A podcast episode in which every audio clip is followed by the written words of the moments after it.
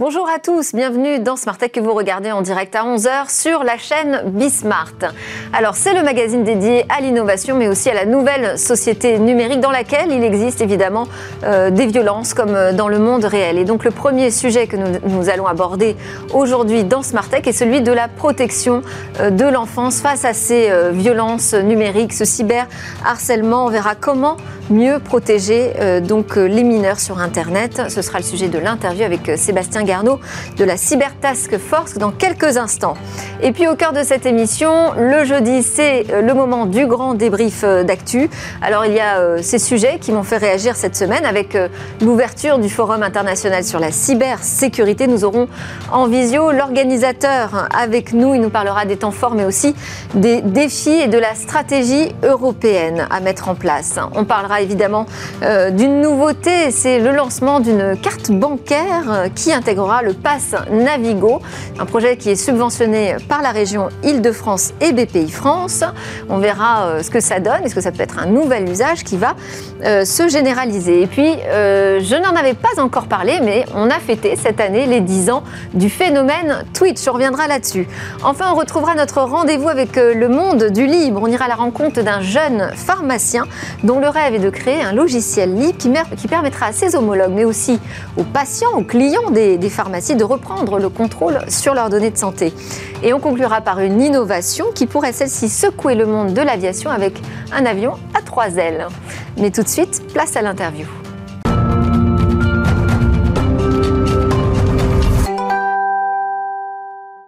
Alors, je suis en compagnie euh, du fondateur de la Cyber Task Force, qui est un groupe composé de parlementaires, ou fonctionnaires, d'experts en cyberdéfense et cybersécurité, et qui s'est retrouvé à la tête de l'organisation d'un match de foot caritatif. Bonjour Sébastien Garneau. Euh, hier soir, on a vu effectivement des personnalités euh, se regrouper autour d'un sujet la protection des mineurs sur Internet. Euh, c'est une opération en fait qui met en avant les travaux, les actions de l'association e-enfance hein, qui opère ce numéro court le 30-18. Comment vous avez fait ce lien, vous, Cyber Task Force, spécialiste de la cybersécurité, avec l'association e-enfance? Le numérique. Dans les deux cas, euh, ce sont euh, les enfants qui sont euh, sur les, les réseaux. et nous aussi, quelque part sur la cyber, on parle de réseaux. C'est pas tout à fait les mêmes. D'un côté, c'est les réseaux sociaux, de l'autre, c'est les réseaux d'information. Mais on s'est dit qu'il y avait, dans les deux cas, une, approche des usages à avoir. Et donc, quand je suis allé voir e-enfance et que ai proposé cette initiative un peu folle, hein, parce que le match de foot, c'est pareil. Pourquoi du sport et pourquoi le foot? Très inclusif. Euh, ils ont tout de suite euh, dit oui et euh, on a mobilisé sur la protection des enfants. Et mine de rien, à un moment ou à un autre, s'il y a une, la photo d'un adolescent qui fuite, il y a forcément eu un sujet de cybersécurité aussi. Donc ça permet de, voilà, de, créer une approche un peu plus globale de la sécurité numérique. Parce qu'aujourd'hui, vous pensez que ça reste quand même deux mondes qui ne se parlent pas forcément facilement? Ah, complètement. Complètement parce que la cyber, c'est ce sont les ingénieurs, c'est très tech, euh, c'est très expert. Le numérique et les usages des enfants, euh, c'est les réseaux sociaux, c'est la vie de tous les jours, c'est le citoyen finalement. Donc, euh, donc oui, il y a peu de discussions entre tous ces gens et chacun est expert un petit peu bah, de sa spécialité. Et quand on parle de, de violence numérique, alors qu'est-ce qu'on met derrière hein, ce terme? Alors, on va parler du cyberharcèlement et ça c'est ce qu'on voit le plus en ce moment mais il y a aussi euh, la, pédopornographie. Euh, il y a un peu plus, euh, de manière un peu plus experte aussi, les, questions de, vie privée des adolescents qui fuitent dans les cours d'école, qui donnent pas forcément lieu à du cyberharcèlement, mais on s'échange des photos, les photos de la copine ou du copain. bon, voilà, donc ces violences-là entre eux, et puis aussi avec des adultes qui, eux, ont une approche de leur sexualité, par exemple, euh, ou tout simplement euh, de leur... C'est un peu compliqué de, trouver exactement ce qui les intéresse, mais, mais chez les adultes, c'est beaucoup la sexualité quand même. Alors là, vous, donc, vous avez réuni trois équipes de foot, enfin d'amateurs hein, complets, ce sont des personnalités. D'un côté, la Cyber Task Force, donc on l'a dit, des spécialistes de la cybersécurité, donc l'aspect technique. de l'autre, une équipe de l'ARCEP, donc le grand régulateur des télécoms. Et puis la CNIL, donc la protectrice des données personnelles.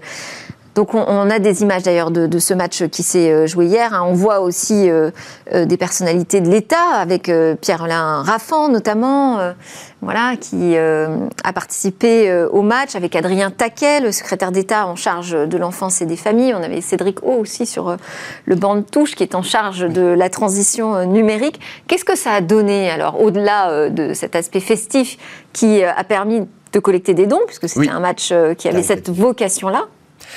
Déjà, effectivement, on a réuni 40 000 euros pour l'association et pour le 30-18. Et donc ça, c'est super parce qu'ils ont besoin de moyens. Euh, donc ça, c'était le premier objectif.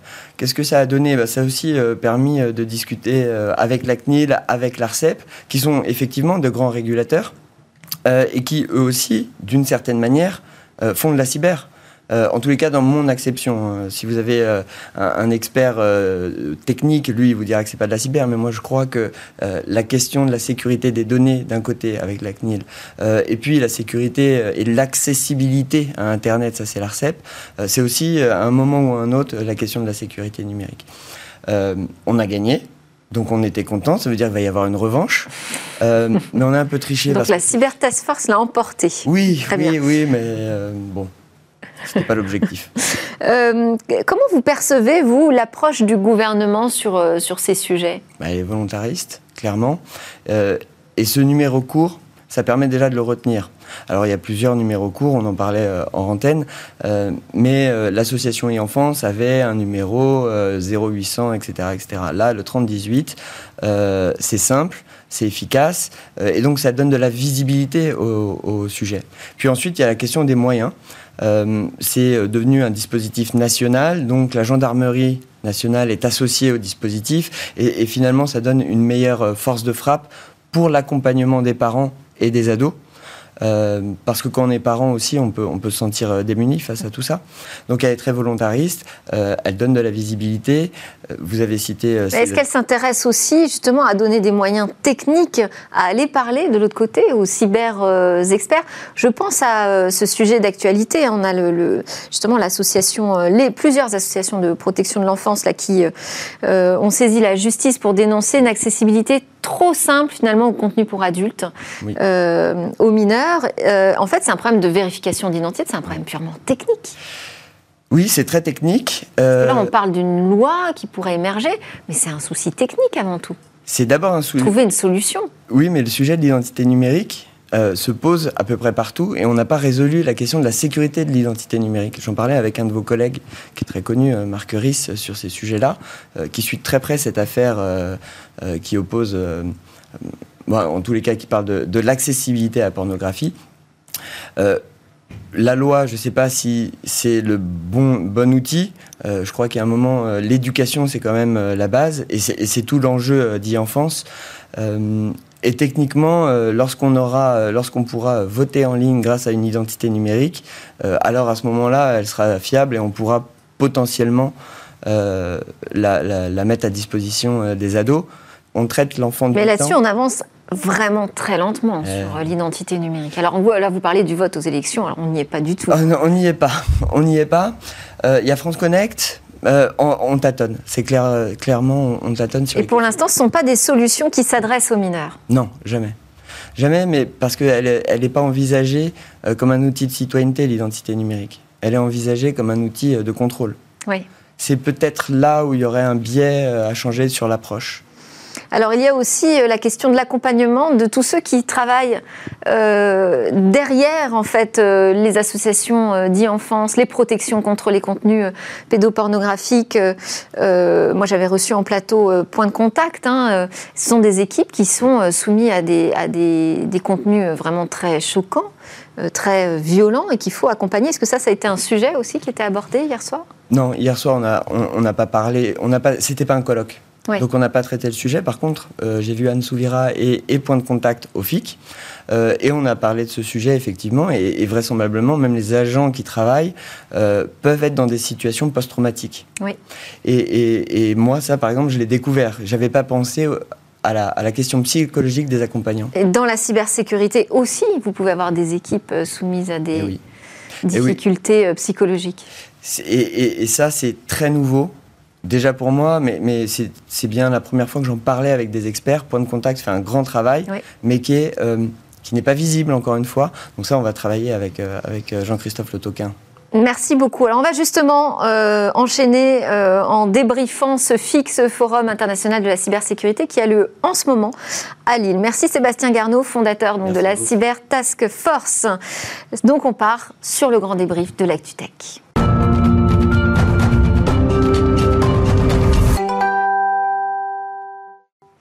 Alors avec moi pour commenter ce qui agite la tech, eh bien Alain Staron, le disrupteur Alain Staron, fondateur euh, d'Amborella. Et nous avons également avec nous en visio, je vous l'ai promis, Guillaume Tissier, qui est euh, le directeur associé de Avisa Partners et co-organisateur de ce FIC, le Forum international sur la cybersécurité. Donc ça va être le premier sujet qu'on va euh, aborder ensemble. Comme ça, je vous libère assez rapidement, Guillaume Tissier. Merci beaucoup d'être connecté avec nous parce que ce salon, je vous le fais débriefer, mais il n'est pas totalement terminé. Effectivement, il se termine ce soir après trois jours de, travaux euh, intenses. Et euh, on a eu aujourd'hui un peu plus de 10 000, personnes depuis le début. Donc c'est un peu le fil de la relance, de la reprise. Oui, alors c'est euh, le signe de quoi euh, tout ce monde qui s'est pressé sur le salon? J'y étais moi-même, j'étais impressionnée dès les premières heures, en fait, dès le mardi. Euh, on voyait les files d'attente. C'est dû à quoi? Parce que ce FIC n'a pas eu lieu en janvier, parce que la cybersécurité, c'est de plus en plus au cœur des problématiques. Qu'est-ce qu'ils viennent chercher chez, chez vous, j'allais dire, au FIC, aujourd'hui, les professionnels? Je crois que les gens déjà avaient envie de se revoir. Ça fait 19 mois depuis le dernier FIC que la communauté finalement euh, vit euh, à travers euh, ces écrans. Donc les gens avaient d'abord envie d'échanger, de, se revoir, de développer aussi leur business parce que le, FIC c'est à la fois un forum où on discute, où on échange sur le fond, mais c'est aussi un, salon où toute la filière finalement présente ses solutions et où des utilisateurs finaux peuvent acheter des solutions également. Donc ça, je crois que c'est le premier point. Ensuite, ce FIC il est un peu marqué par le signe de l'optimisme. Alors c'est pas toujours, euh, on parle pas toujours d'optimisme quand euh, on parle de cybersécurité, mais euh, on a quand même depuis le, début de, ce forum le sentiment qu'un certain nombre de choses avancent. le thème d'ailleurs du forum était la, la, collaboration, la coopération, collaboration entre les entreprises, entre les entreprises et l'État, entre les États eux-mêmes. Et il y a quand même un certain nombre de signaux positifs de ce point de vue-là depuis depuis quelques années. Alors ça ne gomme pas évidemment les sujets d'inquiétude. les sujets d'inquiétude, on les connaît, hein, une cybercriminalité galopante, des attaques étatiques extrêmement furtive et très dangereuse, un manque de compétences aussi, qui, est quelque part très angoissant parce que euh, il n'y aura pas de souveraineté numérique réellement si on n'a pas euh, les compétences nécessaires. Euh, et à côté de ces signaux d'alerte, je le disais, des signaux positifs, la coopération, également des technologies qui progressent, qui permettent aujourd'hui d'automatiser la détection, la réaction, c'est une course, évidemment, mais les technologies quand même progressent. Et puis aussi le fait que la cybersécurité est devenue un sujet de, de COMEX. Euh, et toutes les entreprises euh, qui ont notamment fait l'objet d'attaques aujourd'hui euh, admettent que ce sujet est un sujet stratégique. Euh, donc c'est là voilà, des, des, signaux extrêmement positifs pour toute la filière. Et euh, c'est vrai qu'on a le sentiment qu'on a gagné en maturité sur euh, ces questions de, cybersécurité au sein des, entreprises. En revanche, il y a eu des nouveautés. Alors en l'occurrence, moi j'ai suivi de près ce qui se passait autour de l'OT. Donc, euh, on a l'IT, hein, l'Information Technology et l'Operational Technology. Euh, et là, on sent qu'il y a encore beaucoup de choses à faire. Donc, pour cette construction de l'industrie 4.0, euh, on parle plus seulement de protéger les données, on parle de protéger des systèmes opérationnels qui sont entièrement numérisés. Les usines sont des, énormes objets connectés. Et aujourd'hui, bah, le chef de l'automatisme et le chef de l'information, des systèmes d'information, c'est pas le même, ils parlent pas forcément le même langage. Euh, donc on voit qu'il y a quand même aussi un, tout un nouveau champ avec la transformation numérique qui reste à explorer.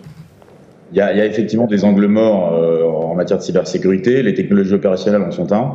Euh, on n'a pas aujourd'hui effectivement de, de, collaboration entre les gens qui travaillent sur ces automatismes et puis euh, les gens de la, de la, sécurité, de la cybersécurité. Euh, euh, il y, a, il y, a, un frein technologique aussi. On n'a pas les solutions ou on ne les a pas encore. Elles sont pas complètement matures. il y a un frein culturel également. Et donc c'est effectivement l'objectif de, de, CFI Cyber Security for Industry qu'on a lancé. L'objectif c'est vraiment d'agréger autour du site comme ça des verticales euh, sectorielles.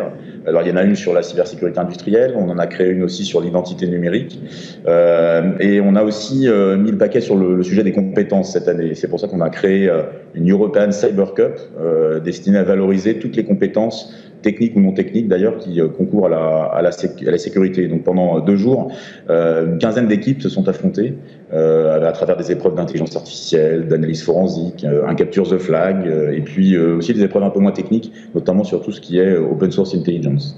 Et on a vu des youtubeurs, je crois, hein, se presser dans cette compétition. Exactement. L'idée, c'est un peu de, ludifier, de gamifier, comme on dit, euh, le, hacking éthique pour le rendre peut-être un peu plus visible et un peu plus populaire. Euh, encore une fois, dans logique de valorisation, parce que ce, sujet des compétences est absolument clé. Toutes les entreprises nous le disent. Alors, ça dépasse la sécurité. Hein, c'est vraiment sur l'ensemble du numérique. Euh, je crois qu'il manque à l'horizon 2025 entre 500 et 700 000 praticiens du numérique en Europe. Et on peut pas parler de souveraineté numérique, ça c'est l'un des autres sujets aussi qui a beaucoup été évoqué. On peut pas parler de souveraineté si on n'a pas ce, ce, ce, vivier de, compétences. Et la souveraineté, effectivement, est un autre élément positif, et, euh, je pense que c'est aussi assez lié au, Covid, hein, où on a pris conscience d'une part de l'importance du numérique pour notre résilience, mais aussi de sa fragilité quelque part parce qu'il est, est systémique, et donc forcément tout risque susceptible de l'atteindre euh, peut avoir une dimension systémique. Euh, et donc ça c'est le, le, volet un peu plus politique, on va dire, du, du forum.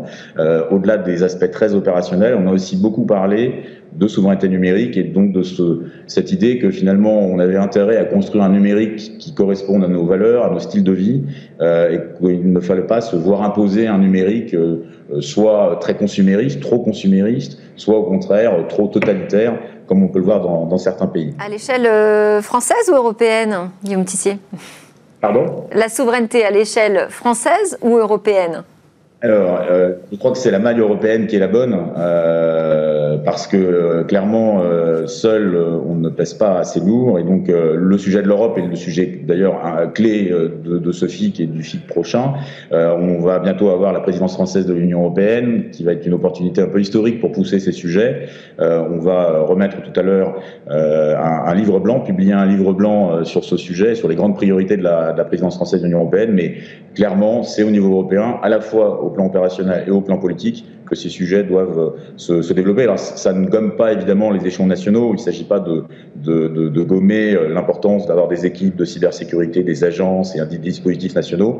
Ça suppose simplement ensuite qu'on les mette en réseau et qu'on ait une véritable approche européenne pour compter ensuite euh, au niveau mondial.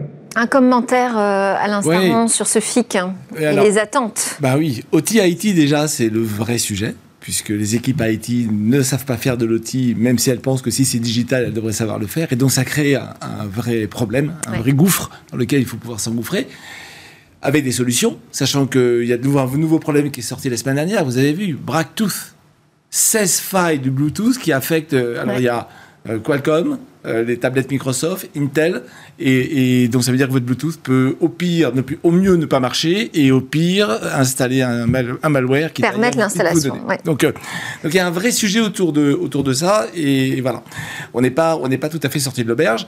Après, il y a quand même des initiatives, effectivement, en banque de talent, il y a quand même des initiatives. Euh, je pense en particulier à une boîte qui s'appelle Sekiot qui a démarré l'année dernière et qui fait de la, du, du, du sniff, de la surveillance des risques de, de, de, de cyberattaques. Donc effectivement on est en plein dedans, il faut foncer, on n'est peut-être pas assez nombreux, mais on bouge.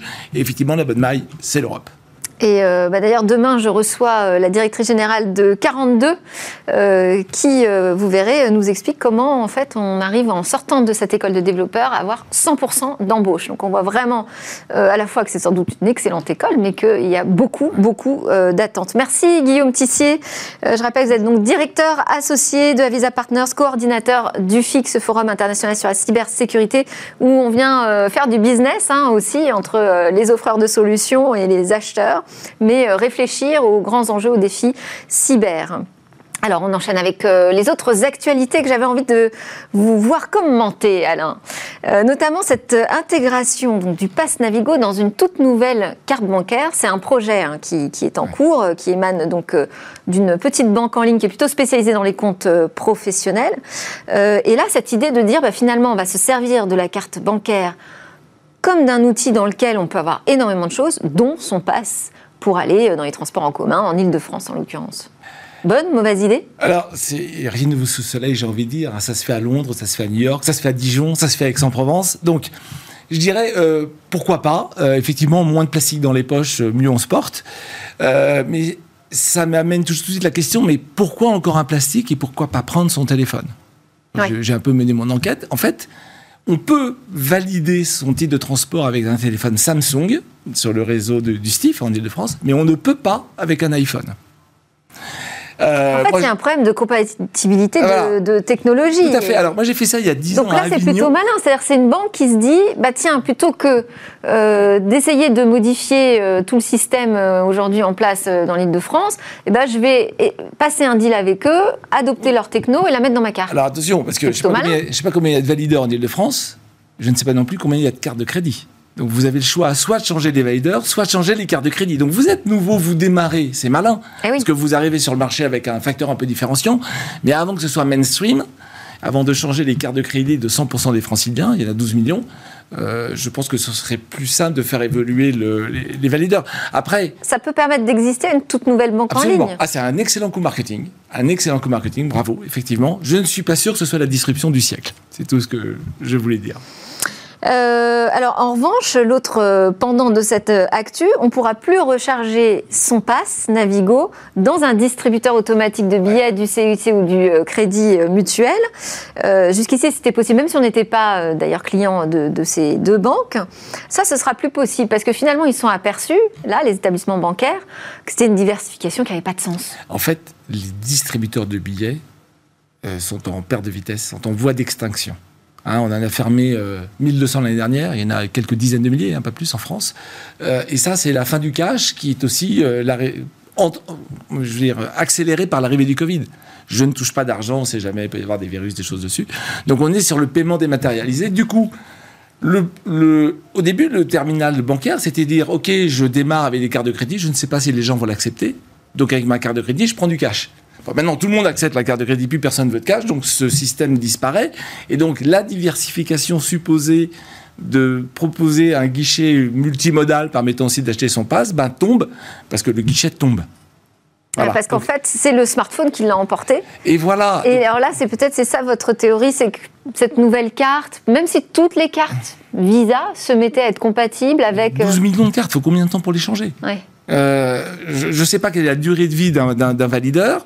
Euh, Donc c'est peut-être une disruption qui ne va pas durer. Je ne suis pas sûr. Après, le téléphone, c'est pas gagné. Hein. Moi, j'ai fait ça il y a 10 ans. Et le vrai problème que j'ai eu, monter, on validait avec son téléphone. Qu'est-ce qui se passe si je tombe en panne de batterie dans le bus? Mm. Comment je démontre que j'ai bien mon passe Bref, donc euh, le problème n'est pas tout à fait réglé.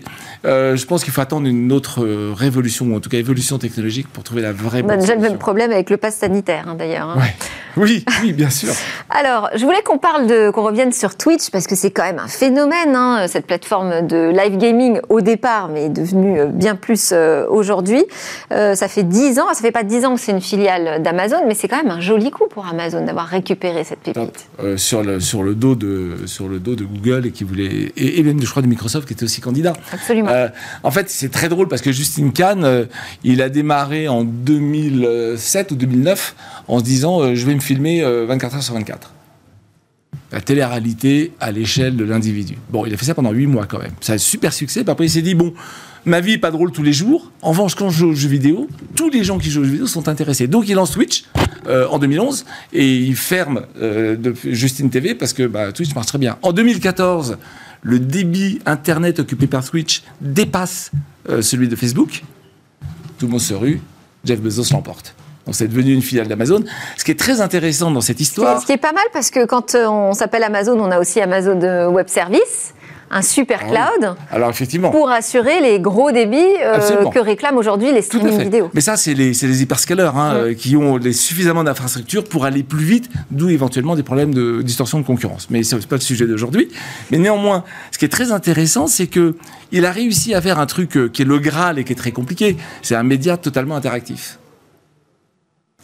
Quand est-ce que Bismarck sera sur Twitch? Ah ben ouais, moi je suis impatiente. C'est un vrai, c'est un vrai sujet. C'est très compliqué, très demandeur de ressources. Mais c'est intéressant euh, ce que vous dites Alain, évidemment, parce que euh, c'était une plateforme au départ que de gamers, hein, des gens qui voulaient voir d'autres gens jouer, savoir comment ils avaient passé des niveaux et tout ça. Donc finalement une niche. Oui. Même si le jeu vidéo est devenu un phénomène de société, donc on comprend que ça a pu prendre de l'ampleur, mais aujourd'hui, ce qui cartonne, c'est le just chatting. Exactement, c'est le premier stream. Just chatting. Donc on a juste envie de parler alors autour de, de, streamers qui font du jeu, mais pas que. hier soir, je regardais un concert sur Twitch, donc voilà, c'est vraiment devenu très large.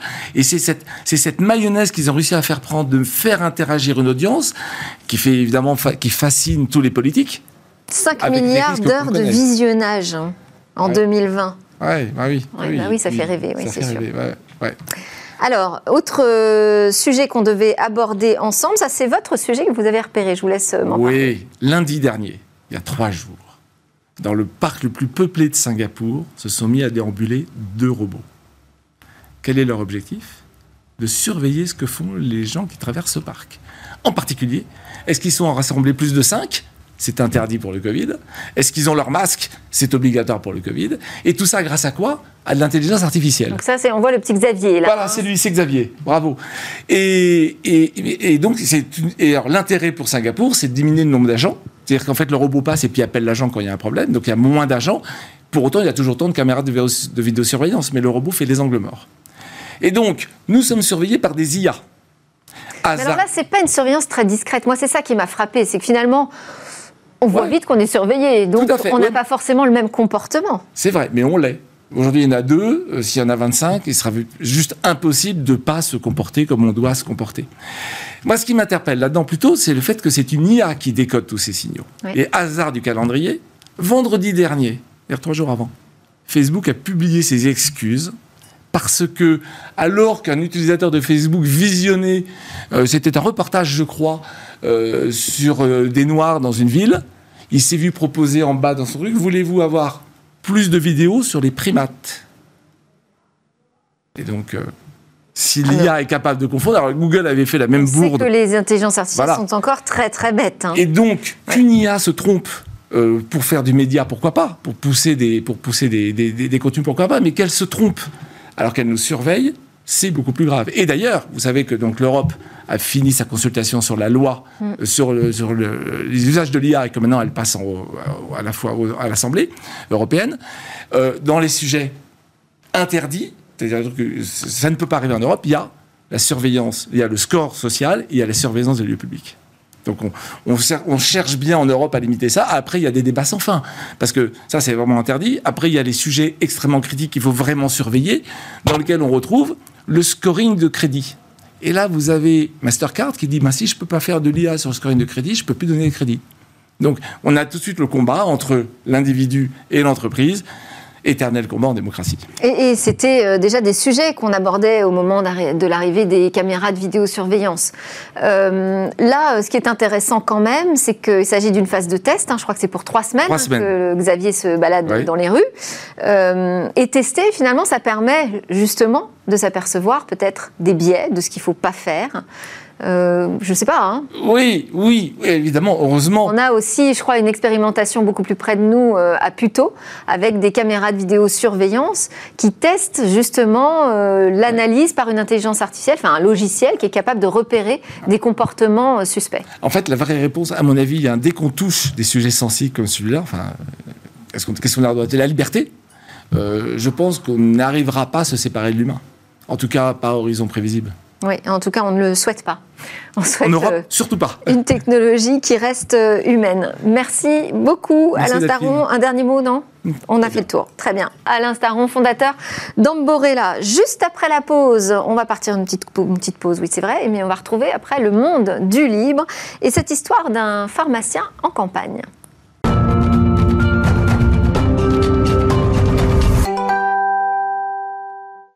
Vous êtes bien sûr euh, Bismart, vous regardez Smart Tech à 11h en direct, votre quotidienne dédiée au monde de l'innovation et du numérique. Alors dans cette deuxième partie de l'émission, nous partirons à la découverte d'un avion à trois ailes, peut-être l'avenir de l'aéronautique. Mais avant, nous avons rendez-vous avec le monde du libre et Jean-Paul Smets, PDG de Rapid Space, qui m'a rejointe en plateau. Bonjour Jean-Paul. Bonjour. Alors aujourd'hui, retour de vacances, Oui. tu vas nous raconter l'aventure d'un pharmacien en campagne, à la campagne et en campagne, en tout cas un jeune pharmacien qui s'est lancé dans un projet, comme on les aime, hein, développer un outil qui nous permette de regagner le pouvoir qui nous est dû finalement, hein, le pouvoir sur nos données. Oui, alors en fait, je me suis intéressé à nos données de santé et je ne sais pas si on se souvient tous du, petit scandale qu'il y a eu sur les, pharmacies en France, dont les deux tiers apparemment euh, aspirent les données de santé euh, de nos prescriptions euh, pour le compte d'une société américaine qui s'appelle IQVIA à travers des accords avec les éditeurs de logiciels. Une enquête d'Élise Lucet? Oui, je me suis dit où est-ce qu'on en est? Donc je suis allé voir mon pharmacien, je lui ai demandé au fait, elle est où la notice? Qui me permet de dire que je ne veux pas que mes données soient traitées automatiquement Là, mon pharmacien me répond ouais, elle est sûrement quelque part, mais il n'a pas su me dire où. Donc visiblement, euh, plusieurs mois après euh, l'émission d'Élise Lucet, pas grand-chose a changé.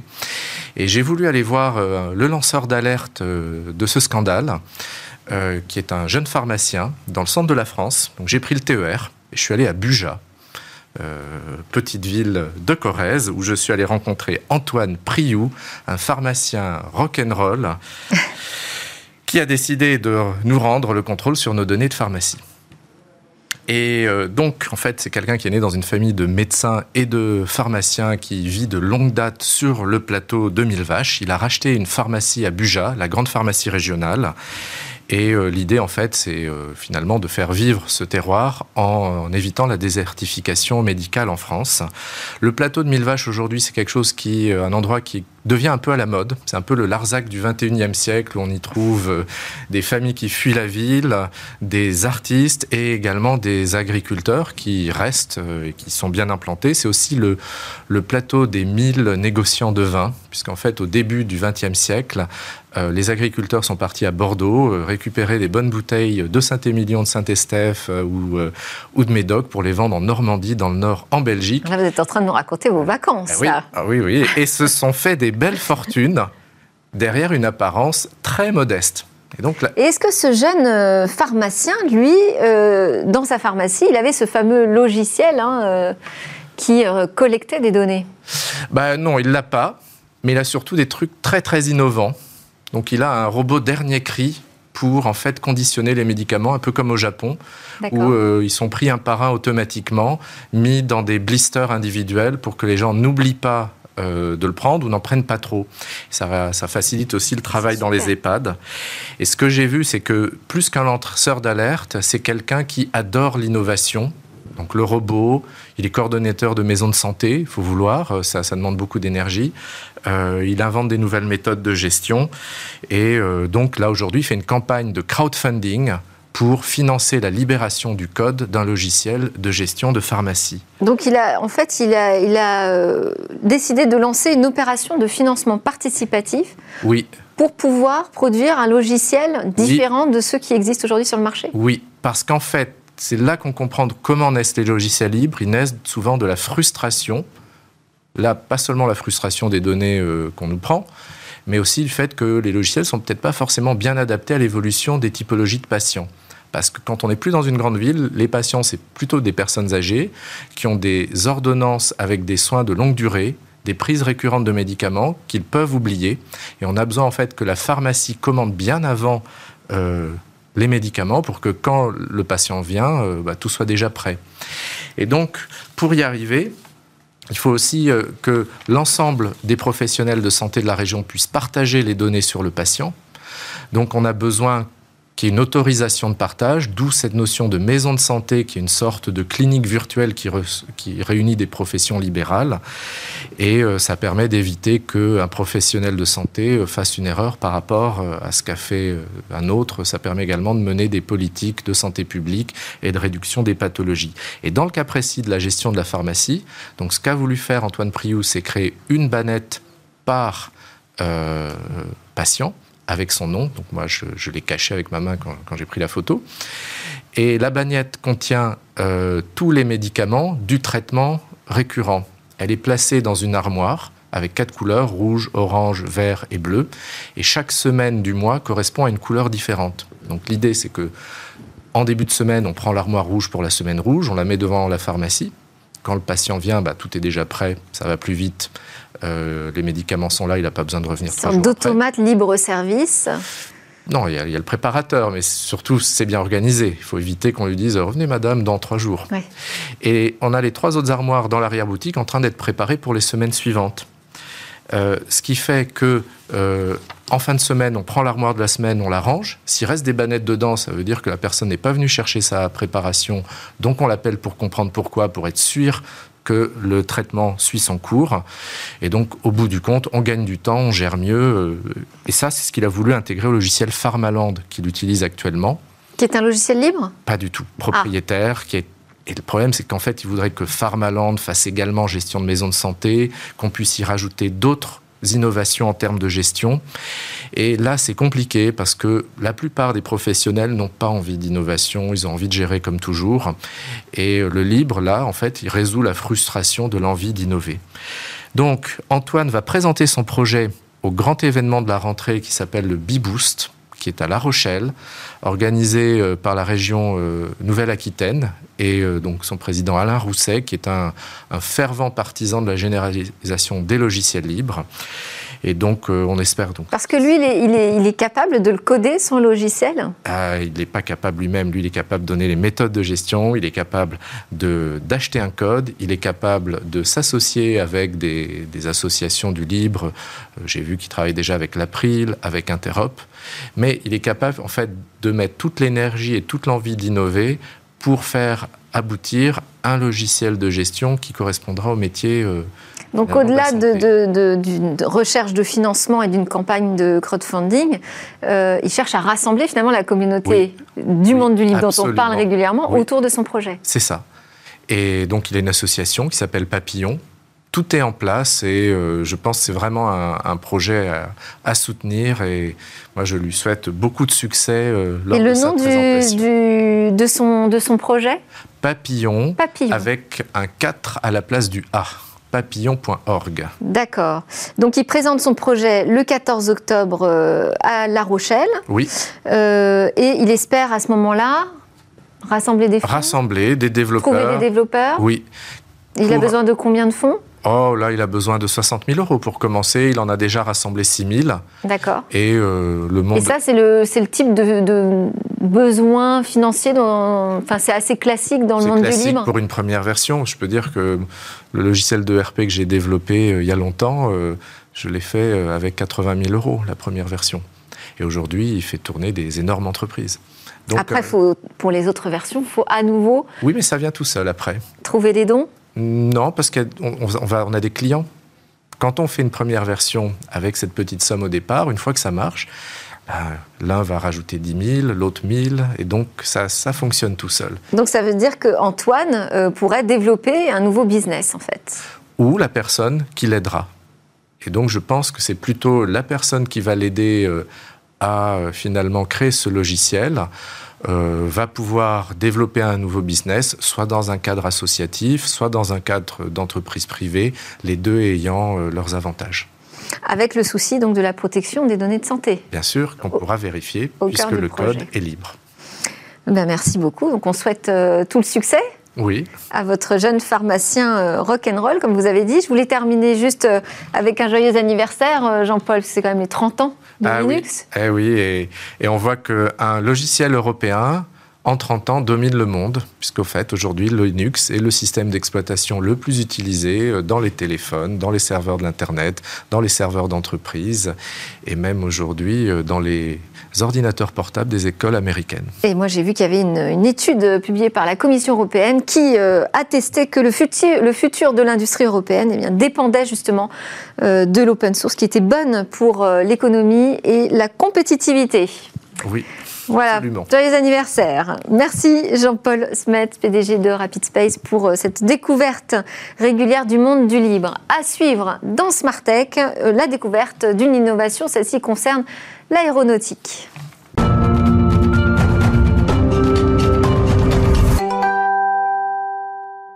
On termine Smart Tech avec notre séquence et demain. Bonjour Cécilia. Bonjour Delphine. Aujourd'hui, donc, vous allez nous présenter une techno dont les plans viennent d'être dévoilés et pourrait donc secouer ce monde de l'aviation. Oui, effectivement, je vous présente un avion à trois ailes. Carrément, on n'en a jamais vu euh, jusqu'alors. Vous l'avez dit, c'est un projet d'avion. Euh, il pourrait transporter jusqu'à 264 passagers quand même sur 17 000 kilomètres sans escale. Alors vous allez me dire pourquoi trois ailes Eh bien, il y a plusieurs raisons. Cette architecture, elle permet d'abord d'améliorer la portance évidemment et aussi de réduire la traînée. Donc ça va augmenter l'autonomie, on l'a dit, 17 000 km sans escale. Et puis cette structure, elle va aussi favoriser les décollages et les atterrissages plus courts, ce qui veut dire moins de poussée et donc moins de consommation de carburant. D'ailleurs, euh, d'après euh, SE Aeronautics, qui est la société américaine qui vient d'Alabama, euh, qui a présenté ce projet, la consommation de carburant, elle serait abaissée de 70%.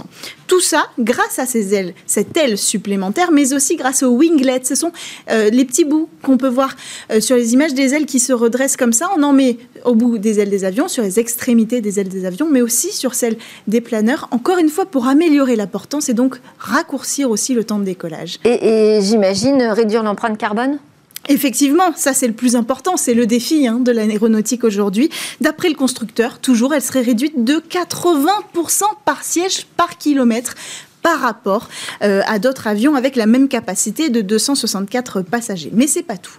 Le fuselage en matériaux composites, il sera constitué d'une seule pièce moulée comme on en trouve aujourd'hui sur les bateaux monocoques, ce qui laisse présager un coût de production beaucoup moins euh, élevé que les avions traditionnels. Et puis autre différence, parce qu'il faut rééquilibrer cet euh, avion qui est complètement repensé avec une troisième aile au milieu.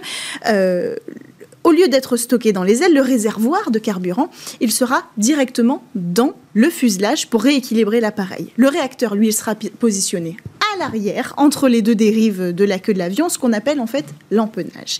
Et puis à l'intérieur aussi, le constructeur a voulu innover et c'est pas inutile, vous allez comprendre pourquoi. L'appareil va disposer d'un système de ventilation et de recyclage de l'air individuelle et on en a beaucoup parlé ces derniers mois. Ça va permettre évidemment euh, de s'assurer que des maladies comme la Covid-19 ne puissent pas circuler librement dans l'appareil et ça, ça devrait intéresser aussi le secteur de l'aéronautique qui s'est vu cloué au sol, hein, en grande partie aussi parce que son équipement n'était pas adapté. Merci beaucoup. On est impatient de voir voler cet avion à trois ailes. Merci Cécilia Sévry. On vous retrouve demain pour euh, parler de l'espace. Et moi, pour euh, la grande interview, ce sera la directrice de 42. On va euh, pénétrer dans les coulisses du plus célèbre campus de développeurs. C'est celui qui casse tous les codes. À demain.